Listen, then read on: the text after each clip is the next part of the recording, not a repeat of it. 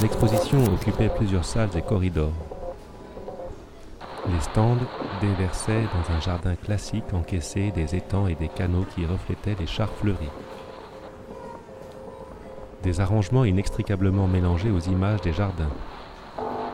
Une salle aux murs métalliques dans laquelle des mobiles magnétiques bougeaient sous une lumière bleue clignotante et une odeur d'ozone. Des jeunes gens aux jointures métalliques dansaient sous une averse d'étincelles bleues. Érections tordues, ensemble frissonnaient avec les orgasmes métalliques.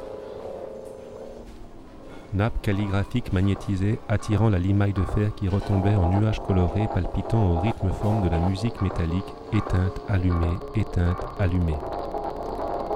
Dans un labyrinthe de tourniquets, les spectateurs cliquetaient. Grande page typographique magnétisée retenait la couleur dans un silence minéral et froid quand la poussière mot tombe des formes démagnétisées. Fragments des photomontages endossant le fer appliqué aux formes retombantes tourbillonnant avec la poussière colorée pour former d'autres moules luisants magnétisés qui tombaient en se démagnétisant au rythme du clignotement des cylindres bleus, tuyaux de néon et globes palpitants. Dans les cabines métalliques, des ondes cervicales inscrivaient de messages clignotants passés de long en large. Par-dessus et à travers des filets mouvants.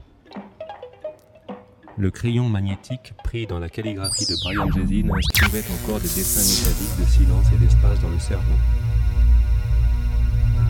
Des accumulateurs d'orgones faisaient clignoter le bleu au-dessus des réservoirs piscines où des jeunes gens nus nageaient dans le bleu flocons d'images sonores retombant comme une neige grise et lumineuse, retombant doucement en forme démagnétisée dans le silence bleu.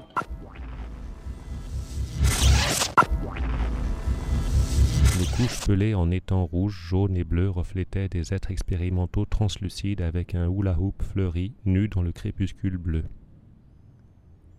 Jeunes gens métalliques grelottant dans les étoiles et les salles de billard des chambres inondées de soleil, peintures, panneaux se dépassant sur des chaînes de montagnes, musique de tous les maîtres du monde qui passent les uns dans les autres en juxtaposition de lumière et de couleurs.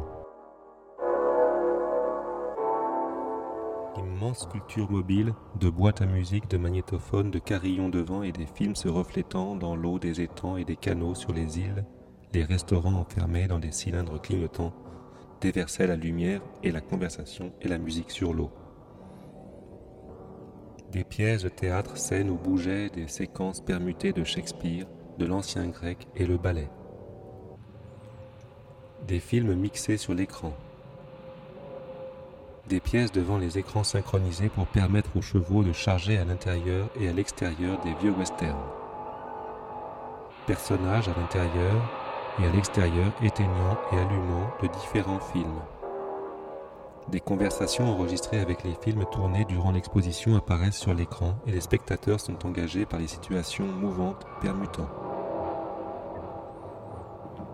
Puisque les magnétophones et les films de l'exposition sont en marche continuellement, il est entendu que tous les spectateurs apparaîtront sur l'écran tôt ou tard, sinon aujourd'hui, alors hier ou demain au hasard d'une quelconque connexion, et naturellement, il y a répétition des visiteurs.